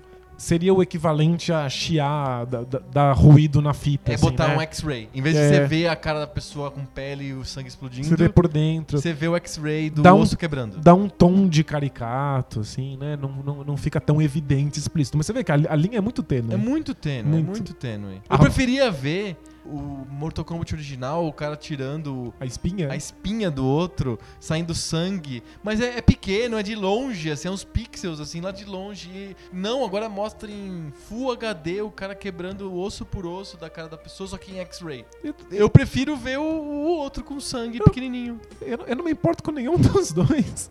Eu acho que quando eu tinha, sei lá, 12 anos e tava jogando Mortal Kombat, era, era legal só porque esse tipo de violência não era acessível, né? Tipo, era uma coisa. É, porque aí acho que a gente. Talvez é outro podcast também. Por que, que a gente gosta tanto de jogo violento? Porque, assim, eu. Minha relação com a violência é que eu, eu não, não escapo de me sentir empatia com a vítima. Então dói em mim. Sabe quando você vê alguém cortando uma, uma cenoura e pega a faca e corta a cenoura assim? Você não sente um ruim assim? Eu sinto um ruim assim. com- com a, com a Com cenoura? a cenoura, o cara pega uma mandioca e corta a mandioca, e me dá um ruim, assim, sabe?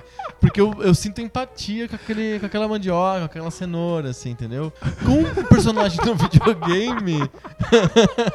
com o personagem do videogame também. Eu me sinto numa situação ruim que nem o personagem. Então, tipo, não é tão prazeroso pra mim ver um cara sendo esmagado. Eu não consigo entender qual que é o, a- o Chansky, assim, Eu, eu, eu não lido com tortura. As cenas de tortura do GTA V são desagradáveis. Não, não entendi por quê. Eu, eu- não consigo. Eu, eu acho que é pra ser desagradável. e Eu, eu não consigo lidar com tortura, eu não tenho estômago. Uhum. Qualquer mídia, até gente contando de tortura, eu não consigo. É, tipo, é é uma limitação minha. Mas é que videogames têm essa possibilidade de fazer você lidar na força, ver o horror de coisas que você não teria força pra lidar sozinho. Aham. Então, tipo, A cena do- do- da tortura no GTA é pra ser desagradável. Sim. E você é levado a fazer aquilo e, é- e isso torna ela ainda mais agradável. Sim. Então, é, às vezes, muitos desses tabus que a gente tá falando aqui, eles não estão aí pra ser divertidos. Eles estão aí porque eles são desagradáveis, porque eles são temas que a gente precisa lidar de vez em quando. Aham. E que alguns jogos têm coragem de lidar com eles. Eu não me sinto muito mal com violência nos videogames, mas eu, eu sinto que ela é banalizada. Isso Tipo, me incomoda também. Depois que você mata 20 carinhas, não só não tem nenhum efeito no jogo, porque ah, é só mais um pixel morrendo, mas vo- pra fora do jogo você também sente que você banalizou a morte, Sim. né? A gente fica a gente fica calejado, dessensibilizado. É, é, eu, eu, eu penso, tem uma estética, e isso é pra gente encerrar mesmo o episódio, já a gente já tá estourando tempo aqui. É, tem uma estética atual de filmes que é, fazem o, o balé da violência. Tentam glamorizar, É, deixar, deixar bonito, né? Muito bonito, então é o. É o Zack Snyder, sabe? Tipo, Ah, preguiça. então o cara vai bater no outro, não é só bater, é bater em câmera lenta, com golpes extremamente precisos, um movimento de balé, uma coreografia toda pra bater no cara, não sei o que e tal. E aí você vê cada osso quebrando, não sei o que. É igual o do Mortal Kombat, só que sem o X-Ray, assim. Mas todos os filmes são meio assim. Eu não consigo entender qual é a graça disso. Por que, que eu preciso de transformar a violência num balé, numa coisa estética? Ó, p- palpite. Nós somos violentos, a gente tem uma carga de violência que é o tempo inteiro impedida de se realizar na sociedade. É tabu, não se fala disso, não se fala sobre a violência. Os jogos são uma possibilidade de canalizar isso e de você lidar com isso. O ponto é que a violência real, a violência do jeito que ela acontece no mundo, ela- ela não é palatável, ela não é uma coisa que você possa lidar nem no videogame. Tipo, a tortura do jeito que a tortura é na vida, ninguém conseguiria. Você vomitaria jogando a porcaria do jogo. Então, como as pessoas têm essa sede por violência, mas elas não têm estômago nem possibilidade psíquica pra lidar com a violência como ela é, a gente estetiza, glamoriza, Uhum. faz essa violência meio cartoonizada, meio balé, atropela a gente no, no, No GTA. no GTA e a pessoa só rola e faz ah e Aham. morre. Você toma tiro e as pessoas tomam um tiro e só continuam correndo por aí. Uhum. Um- jogo em que a morte tivesse o peso que as mortes têm, não, não seria seria intragável. Seria uma experiência horrível. A nossa vontade de violência não estaria realizada ali. Sim. Jogos que lidam com tabu de maneira, de maneira crítica, como é o GTA às vezes, é, a Rockstar faz de vez em quando, ou como o Spec Ops faz, eles lidam com, o- com o tabu de uma maneira que te, te causa desconforto, que é pra você pensar nesses assuntos, né? Para pensar sobre o sexo, pensar sobre a violência. Mas em geral, os outros jogos estão lidando com os tabus simplesmente pra para que você extravase, De um pra jeito causar comoção. é. É, é um jeito bem, bem, bem bobo mesmo, né? Uhum. Tem vários jeitos de lidar com o tabu, né? Acho que um jeito é pensar sobre ele, né? Criticar o tabu. O outro jeito é só fazer sensacionalismo. É, e não- tem muito jogo, e- ou filme, ou programa de televisão que é só isso, que é sensacionalismo puro. É exploração do tabu. É, Bota um monte de gente aí pra ser atropelada por um carro. Pronto, elas, elas morrem. Isso não faz a gente repensar a violência, Não. ou carros, ou morte, ou Aham. Qualquer coisa do tipo, né? Quebramos tabus hoje? Espero que sim. Mostramos travestis fazendo implantes de silicone, mudança de sexo, apartamentos de poliamor no Copan. Você já viu mudança de sexo no YouTube? Tem, tem- é, um, é, é- é um, te- um tema muito clichê. Mudança de sexo, cirurgia de mudança de sexo. É, é, eu Não acho- tem programa daqueles Goulart de Andrade, A Liga, documento especial que não tenha episódio sobre mudança de sexo. É, é, é sensacionalismo puro, assim. É que me, me dá muita aflição ver, Não, é ver horrível. sangue, cirurgias, mas não, eu, eu acho tão mágico. tipo, ver um pênis virar uma vagina é uma coisa tão, tão Não. espetacular, assim, meu Deus, co- como é que a gente Eu não conseguiu consigo ver fazer a isso? É cenoura incrível. sendo cortada na cozinha. Quanto mais uma cirurgia de mudança de sexo, você é maluco. Eu vou te mandar pra equipe do Goulart de Andrade. Pronto. Você vai ficar na madrugada aí. Comando da madrugada. Você já pensou que o- o- o- os seres humanos chegaram nesse ponto que a gente transforma um pênis numa vagina e fica perfeito? É muito louco. Para, para. Eu vou, eu vou ter que encerrar essa merda aqui. vamos encerrar, vamos encerrar, senão as coisas vão ficar muito piores do que a gente imagina. Daqui a pouco vai entrar o Kazé e o Taíde aqui na sala. Não, não, não. Encerra, encerra essa merda. Debate de bolso. Debate de bolso. Foi.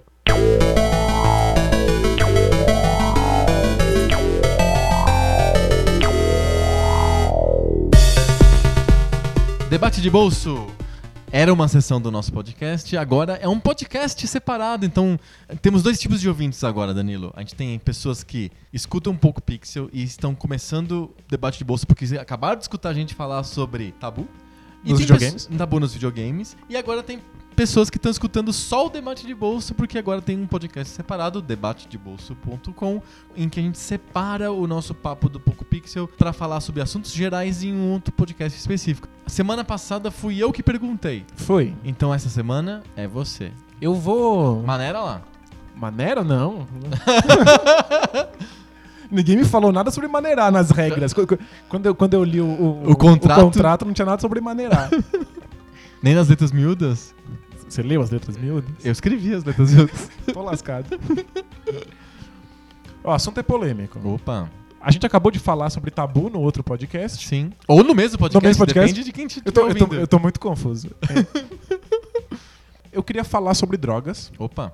mas por, por um ângulo específico. Eu quero saber a sua opinião sobre se o Estado pode ou não pode intervir no que você faz ou não faz com o seu próprio corpo. Ih, tá. Por Beleza. exemplo, é, se eu quero usar drogas, se o Estado pode ou não pode impedir que eu faça isso. Tá. Beleza, entendi. Falemos de drogas sobre esse, sobre esse ponto de vista. Eu posso des- desvirtuar então o tema? Pode, claro, é, é, tá, tá nas letrinhas miúdas Tá que você pode desvirtuar. né? Só eu quiser. posso desvirtuar, você não. É o seguinte, eu quero falar sobre drogas. Vou falar um pouquinho sobre esse ponto de vista que você colocou, mas eu quero falar em geral sobre drogas, que eu tenho uma posição também. Falando um pouquinho sobre a- a- o poder do Estado de interferir naquilo que a gente ingere. Que é basicamente isso que você É perguntou. isso, exatamente. Se eu quero me drogar, se eu quero fazer uso recreacional de droga, se o Estado tem o poder de me impedir de fazer isso. Depende do teu, da tua abordagem de Estado, né? O- a gente comentou isso num, num debate de bolsa que foi editado e ninguém escutou. Mas é, eu comentei sobre é, a tutela estatal. O quanto que no- no- na legislação brasileira e no modelo de Estado que tem no Brasil e na boa parte dos países, em que o, o você não tem. Tem coisas que você não tem controle. É sobre, nem- sobre você mesmo. Eu contei a história do cara que era um anão e ele entrava dentro de um canhão de circo e era expelido pelo canhão. E a polícia francesa foi lá e prendeu o cara porque ele tava é, se desrespeitando a própria dignidade. Ele tá de- denegrindo a si mesmo. a denegrindo a si mesmo e isso é um valor que ele está inacessível à própria pessoa. Então ela, ela não pode fazer aquilo consigo mesma. O Estado não deixa ela fazer isso consigo mesma. Nos Estados Unidos, por exemplo, deixa. Se você quiser botar, entrar dentro do canhão e ser expelido pelo canhão, lindo, você é dono da própria dignidade. Se você não quiser mais ser digno, foda-se. O Estado não interfere nisso. O Estado francês O interfere. Estado francês interfere, o Estado brasileiro interfere também. Então você não pode se colocar em ridículo. Tem várias coisas que você não pode fazer consigo mesmo. O quanto que isso tem a ver com as drogas, se você pode ter a sua liberdade de ingerir coisas cerceada pelo Estado. Confesso que eu nunca pensei no tema droga sobre esse ponto de vista, assim. Qual, qual é o ponto de vista que você encara as drogas? O, o meu ponto de vista de drogas é basicamente o seguinte: bem prático e bem por viés meio econômico mesmo. Eu sou contra a proibição das drogas. Todas. Eu sou a favor da legalização geral. Total e restrita. Total e restrita. Então, na minha opinião, a proibição das drogas é uma, é uma proibição artificial. Ela surge no, na década de 20, mais ou menos, do século passado, 1920, 1910. Ela é uma proibição artificial muito ligada a racismo e a certas minorias. Principalmente Tornar minorias das- fragilizadas, né? Principalmente no caso da, da maconha. E ela tem uma regrinha de lógica, que é o que eu gosto sempre de invocar, que chama qui prodest, que é a quem se beneficia? Então, a proibição da droga, quem se beneficia com a proibição da droga? Vamos fazer a lógica, então. É, quando eu proíbo uma coisa de ser vendida legalmente, mas ainda existe um mercado consumidor e um mercado consumidor que é basicamente dependente daquele produto que você está vendendo, em muitos casos é, existe uma dependência física e química daquele produto que você não Sim. pode mais vender. Depende da droga, é dependência que pode levar à morte, Que- né? exato. Se o cara não usa, o cara, o cara, acaba pula da janela. né? Exatamente. Então, é uma situação delicada. Existe um mercado consumidor que não desaparece da noite pro dia quando você proíbe aquela, aquele produto de ser vendido. Sim. O que acontece quando você tira esse mercado de circulação e fala, tá, tá ilegal, não pode mais vender, mas ainda existe mercado consumidor? Você cria um mercado negro. Sempre. Você cria um mercado clandestino. É fácil de pensar na época da proibição, da lei seca nos Estados Unidos. Proibiu-se o álcool por razões muito parecidas com que se proibiram é, as drogas depois. É igualzinho, que é uma questão social, porque as pessoas bebem e ficam malucas, elas fazem coisas horríveis, elas matam as pessoas, elas atropelam, elas fazem coisas que acabam com a família, os valores e os bons costumes, etc, etc. Proibiu-se o álcool. O mercado consumidor continua ali querendo álcool. As pessoas ainda queriam álcool. Elas vão atrás por outros caminhos, né? E aí criaram-se os famosos speakeasy, né? Que eram os bares clandestinos, numas portinhas escondidas nas cidades, que você podia tomar seu álcool, muitas vezes fabricado em, em alambiques que eu posso dizer assim, clandestinos, de fundo de quintal, é, é, criou-se até a expressão de whisky feito em banheiras, né? Eles deixavam, usavam banheiras que, que higiênico, né? É muito higiênico e muita gente morria porque tomava altas doses de whisky clandestino, vagabundo, feito sem nenhum tipo de critério. Enfim, as e pessoas... a, a máfia ficou felizona, ganhou a... muito dinheiro. Exatamente. Quem que se deu bem? A máfia, porque quando você desregulariza o mercado e é, o mercado ainda tem mercado, tem consumidores daquele mercado, você cria um mercado negro que tem grandes barreiras de entrada. Hoje, para você simplesmente ter uma indústria de álcool, eu me regularizo, então eu tenho que ter dinheiro para construir uma planta, né, uma indústria, é, e fabrico aquele negócio, eu tenho know-how, eu me, me, regularizo no governo, pago os impostos necessários e vou nos canais de venda. É, tem gente que faz em casa, compra lá os kits direitinho, de fazer estuda, cerveja, faz, vende, paga o impostinho e já era. É, exatamente. Então, existe uma barreira baixa de entrada. Quando o mercado é negro, existe uma barreira muito grande, porque não é só uma questão de fabricar a, o álcool ou a droga no caso e distribuir. Você tem que ter força para lutar contra a lei para fazer isso. Né? Exatamente, né? você tem que ter um, você tem que ter um mini exército para você poder resguardar a sua atividade da lei você tem que ter uma tropa de é, informantes e subornadores, corruptores para você lidar com essa pessoa da lei também. Então você tem que ter pessoas que se infiltram dentro da, dos equipamentos policiais, que pagam para policiais fazerem vistas grossas.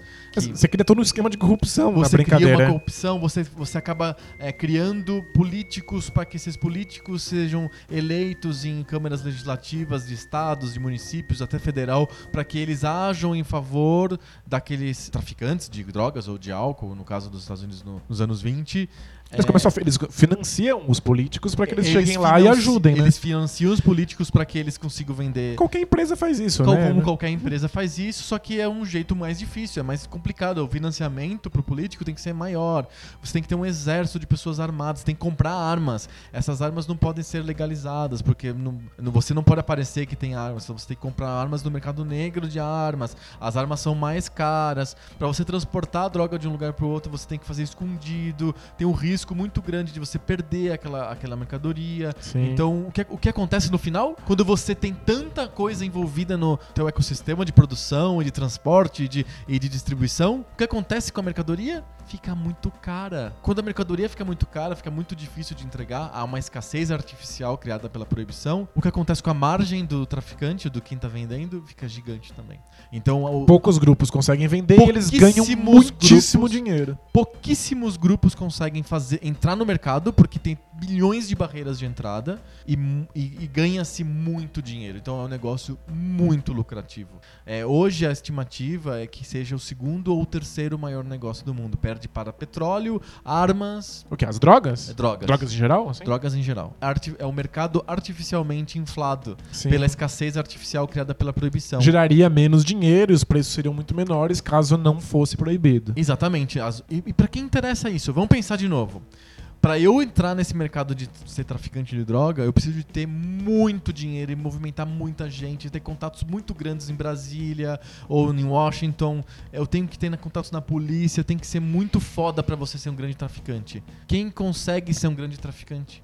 Quem pensa comigo tem que ser um cara que já é muito rico, já é muito poderoso. O traficante que a gente enxerga na nossa frente, ou o traficante que a polícia pega, na verdade ele é só um, um, um cara que tá agindo em nome de um cara que é o dono do, o dono do Brasil. Eu, assim. eu nunca tinha pensado nisso, tem razão. O, o, o, grande traficante que faz essa merda toda funcionar é um cara que já era rico e poderoso antes, antes. disso. É porque é impossível ele você... já estava em algum mercado, aí ele pega seu poder e dinheiro e sua rede de influências e coloca num novo mercado porque é mais Isso. lucrativo, porque é proibido. Exatamente. Ele tem uma rede de testas de ferro, que são esses caras que são presos, que acabam virando líderes de facções criminosas, etc. Mas no fundo são os mesmos donos do Brasil, donos dos Estados Unidos, que estão ganhando dinheiro com aquilo. Não, não muda. É um mercado de altíssima barreira de entrada, não é qualquer um que pode entrar. O, o Fernandinho. Beiramar, por mais incrível e genial que ele seja, e eu acredito que ele é mesmo, um cara super inteligente e tal, é, ele não conseguiria entrar nesse mercado sozinho. Ele tem que ter um padrinho fudido. Não tem como você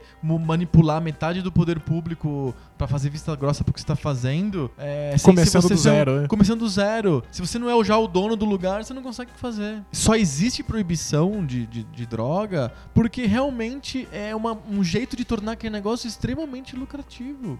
E quanto que o Estado gasta pra ficar combatendo É, droga? o gasto, o gasto que o Estado faz é absurdo. Não só nas cadeias, né? Acho que é um terço da nossa, da, da nossa população carcerária é, É por- por- vem de tráfico é, de drogas. Tráfico de drogas, se não for mais. É, não só na população carcerária, na prisão que você tem que gastar, mas também com, com efetivo para combater essa, Sim, a- olha só. tráfico. Monte de, monte de polícia, um monte de, de equipamento são, são empenhados pra fazer o quê? Pra combater pessoas que estão vendendo substâncias. Para mercado que existe e não vai desaparecer. E não vai desaparecer. Então pensa assim, nós, eu, Adriano, você, Danilo, a gente, eu não- nunca consumi droga nenhuma. Eu também não. Não, não tenho Eu- ideia, nem vontade, nem curiosidade. Eu não como nem bombom com licor.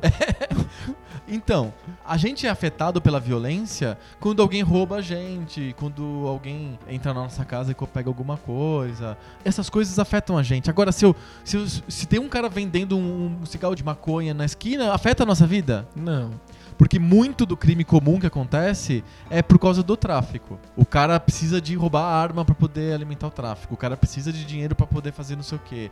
Os pequenos traficantes se ferrando, eles que se fodem sempre, então eles têm que cometer pequenos assaltos, coisas assim. Se a polícia não interfere no tráfico comum de Tal- vender, Talvez os crimes os diminuam crimes os crimes. diminuem. Então dizem, eu não tenho certeza, eu escutei por aí, que é, existe impacto sim da polícia com os, os- esses caras que controlam de verdade as coisas pra que ah, não, É. não- o- o- a, a- a ação policial gere menos crime. Olha que louco! A ação policial gerando crime que afeta a gente, assalto, coisas que nos afetam. Eu adoraria, não, não sei se existe um número, depois a gente pode, pode ir atrás. Se existe uma estatística de quantos crimes comuns são relacionados ao tráfico. Eu acho que existe sim. Se existir essa estatística, talvez seja, seja esclarecedor desse ponto. É, tem várias É. estatísticas, acho que tem estatísticas sobre dinheiro que o Estado gasta pra combater o tráfico de drogas. Sim.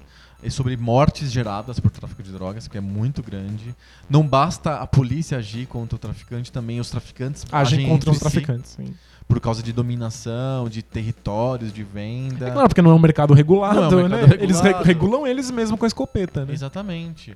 Então, é- é- tem um monte de problemas. Ó, tem um, to- todo um aparato de corrupção, né, que a gente já comentou. Sim. Tem todo um aparato de grandes efetivos militares e armados para poder exercer uma atividade que é ilegal. Existe todo esse gasto público imenso para você combater uma coisa que é incombatível, é apagar um incêndio que nunca vai ser apagado. E, além de tudo, pro, pro consumidor da droga, e ele existe, a gente não pode fingir que ele não existe. É, não, esse é, esse é um ponto que ninguém pensa no cara que consome. O, o, pro consumidor, ele não tem op- opção. Toda vez que ele vai comprar, ele tem que se envolver na criminalidade, porque ele tem que ir na boca ou conversar com um traficante que tá na ilegalidade, tá no mu- mundo do submundo. Ele tem que conviver com aquilo, então ele entra no submundo de alguma maneira. Ele compra uma mercadoria de origem esquisita, muitas vezes adulterada, com uma qualidade ruim, porque eles precisam de. Como é muito difícil de fazer a droga escoar, né? Eles precisam de colocar aumentadores de volume, tipo farinha mesmo, sei lá. Pó de é, vidro. Pó de vidro, coisas assim É, que o- o pra aumentar fato- o volume A, da droga.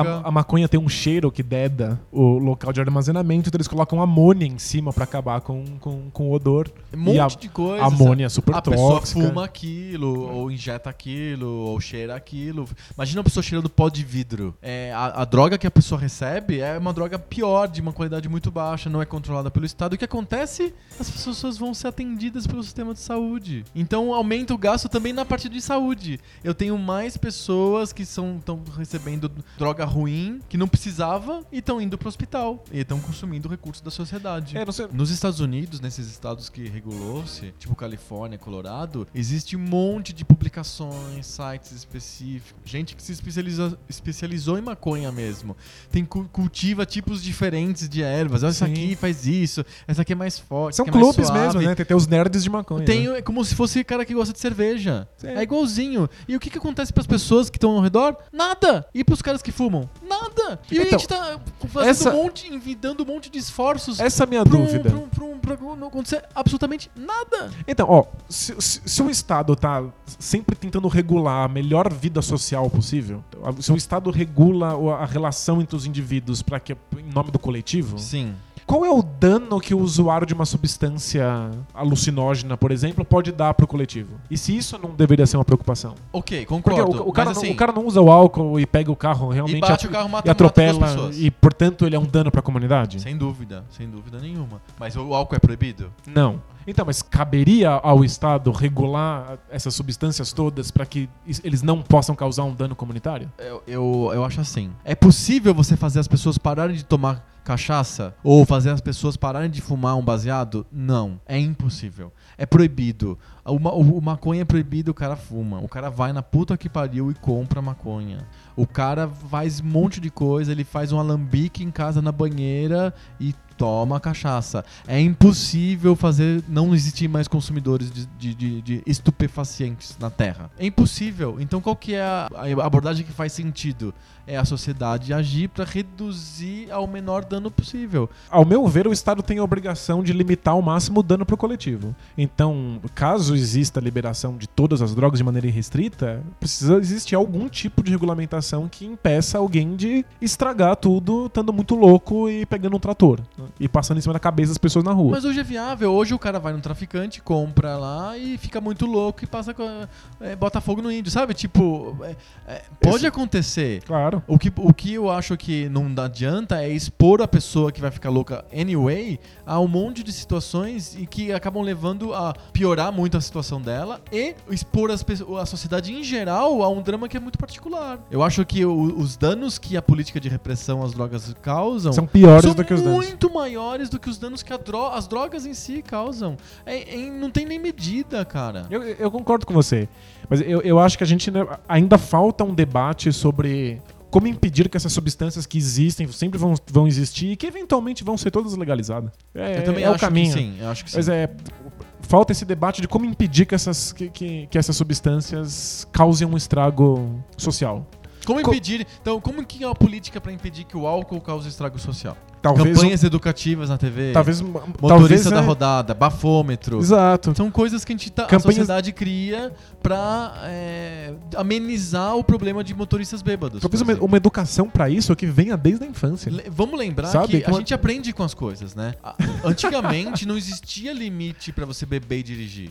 Foi quando as pessoas perceberam que o cara tomava muita, muita birita e, e matava a pessoa no trânsito. Mas tem- tem Aí gente- começou a criar limites. Tem gente puta da vida com isso até hoje, achando que é só a indústria da multa, que consegue tomar uma, uma lata de cerveja e dirigir de boa. A gente aprendeu com o, como que a gente reduziu os danos causados pelo álcool. Eu acho que é o caso da gente, com a legalização das drogas, em vez de a gente enfiar a cabeça no buraco e, e quando acontece algum problema porque a pessoa estava drogada e faz é, um acidente, uma, uma tragédia por causa do- da droga em si, o que a gente fala é droga. A droga faz mal para a sociedade. Pro- proibamos. né? Pro- Já está proibida. Ele, o- a tragédia nasceu com um erro, que foi o fato dele ter consumido a droga que é ilícita. Ah, Com o álcool, como não é ilícito, como é liberado, eu vou no bar aqui na frente e compro, compro álcool.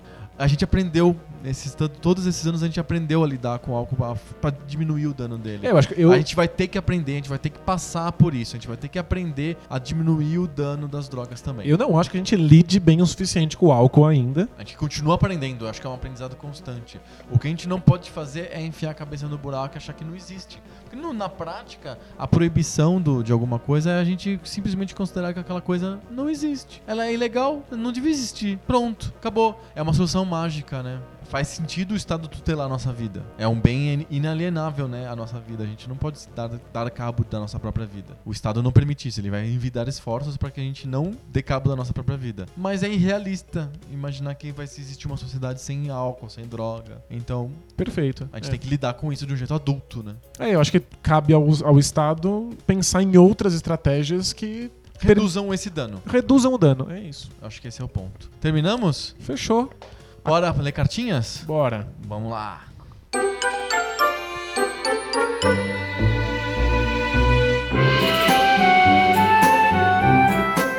Cartinhas! Falamos ao mesmo tempo. Que lindo. Depois dizem que a gente não se.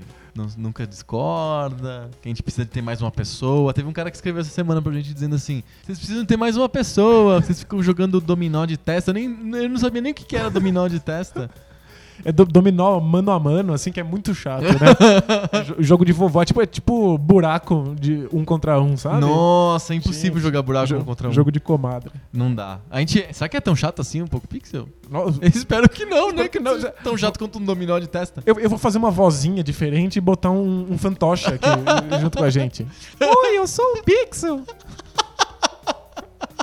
Oi, Pixel, que bom que você apareceu hoje. Olá. O que, que tem de cartinha aí hoje? Vamos lá, a gente tem duas cartinhas muito legais. A primeira cartinha que eu vou ler aqui, ou ler e interpretar, é, é o do Raul Amoretti de Souza. Ele disse que ele montou o RetroPie. Ah, legal.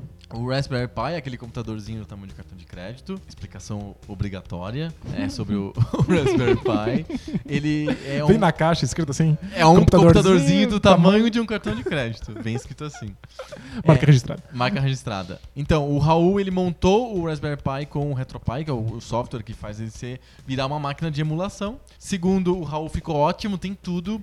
A única É, coisa que ele louco. não curtiu é o Nintendo 64, que tá lento. É, o 64 é, é- é merda. Mas pra Super Nintendo ele achou demais. Ele colocou um shader de TV antiga, então ficou com um aspecto de TV de tubo, assim, na mesma TV dele de plasma gigante. Eu, assim, eu velho. gosto também. Eu não gosto, eu, eu jogo no sem nenhum tipo de efeito, então fica com pixel gigante mesmo, eu não ligo muito, assim. E o Raul fala que com o RetroPie ele vai gastar muito tempo jogando os jogos que ele sempre quis jogar. E aí os emuladores fazem todo sentido, né? Por exemplo, ele fala que ele nunca conseguiu terminar o Castlevania 1 do Nintendinho e ele acabou uh, usando o emulador no Nokia E61, deve ser, é um celular? Mas deve ou- ser um celularzinho. Olha só, ele conseguiu terminar o Castlevania que ele nunca tinha terminado no console mesmo, ele terminou no celular, no emulador.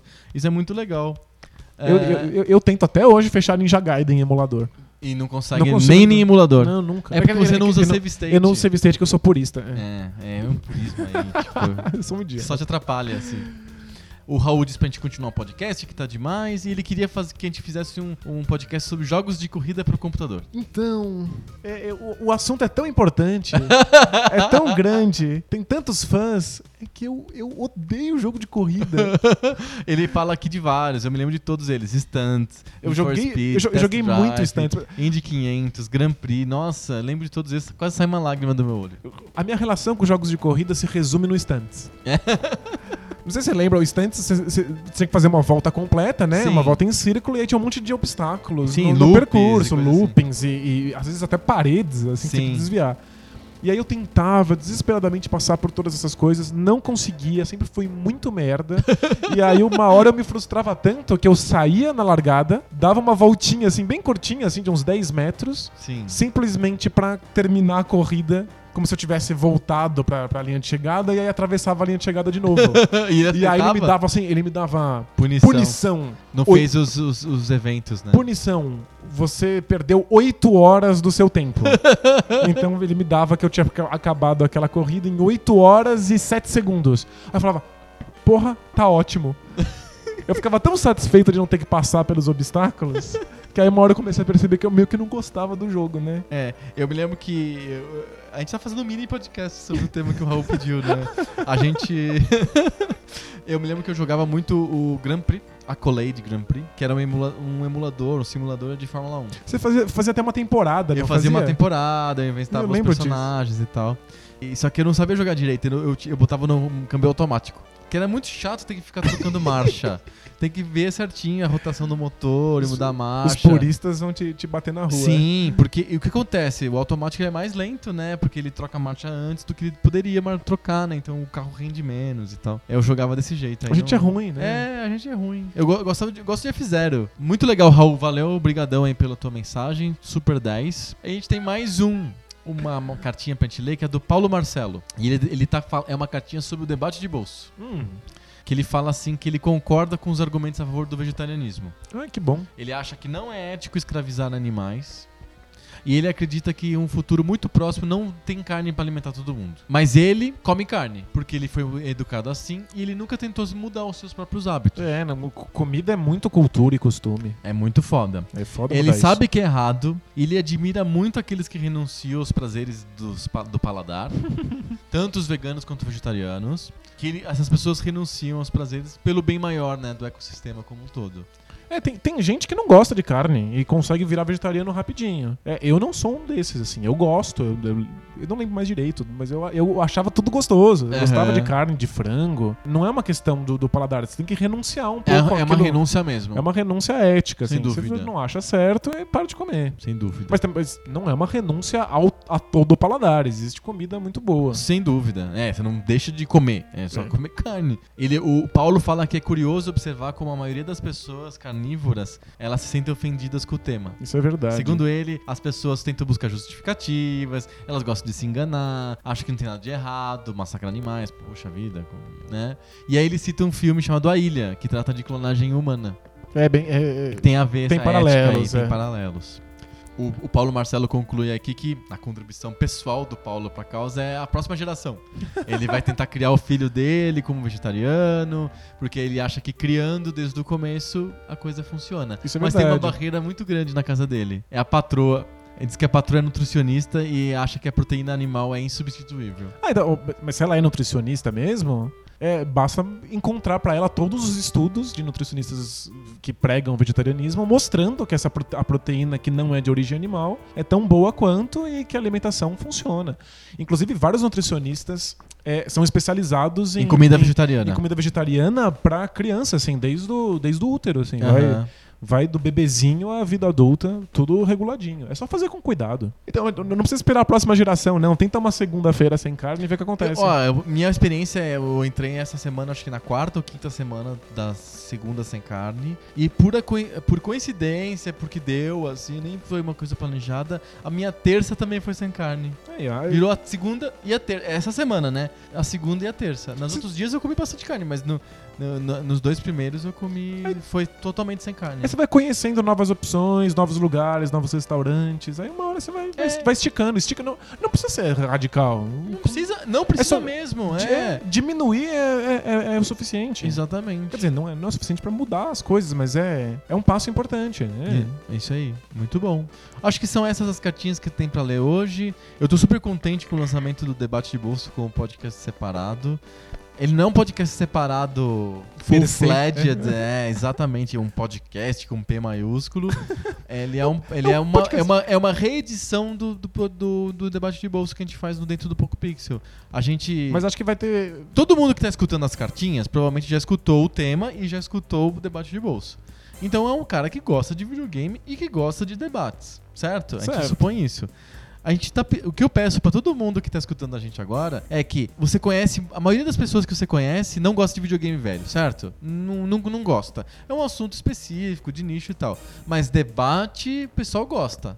Debater tema polêmico, todo mundo gosta. Então, divulga o debate de bolso. Não precisa divulgar o Poco Pixel porque é um tema muito específico, mas de- divulga o debate de bolso que é legal. Manda a pessoa escutar sobre as drogas, sobre maioridade penal, sobre política, sobre conservadorismo. Tem um monte de temas legais que são universais, todo mundo tem interesse por eles. Então você que é um ouvinte do Poco Pixel, pode divulgar o debate de bolso sem aquela culpa, ah, é jogo velho. Não, divulga. Debate de bolso tá aí pra você divulgar. É isso aí. Acho que o nosso. A gente já conseguiu fazer o podcast e a gente já conseguiu fazer o podcast do debate de bolso.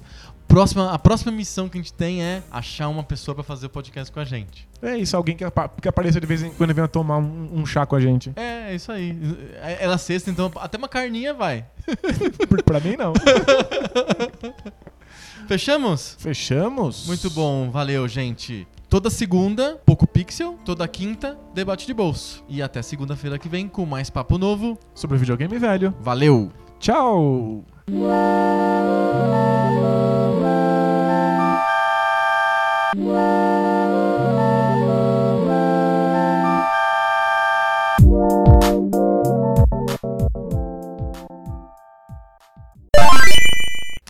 É, Super 10? Quem é você? né? Foi muito tiozão do churrasco, Super 10. Porra. Eu, pe- tenho uma per- eu tenho uma pergunta meio mindfuck na minha cabeça aqui. Ah, Vegano, bebê vegano toma leite materno? toma. Ah, tá. Então tá bom.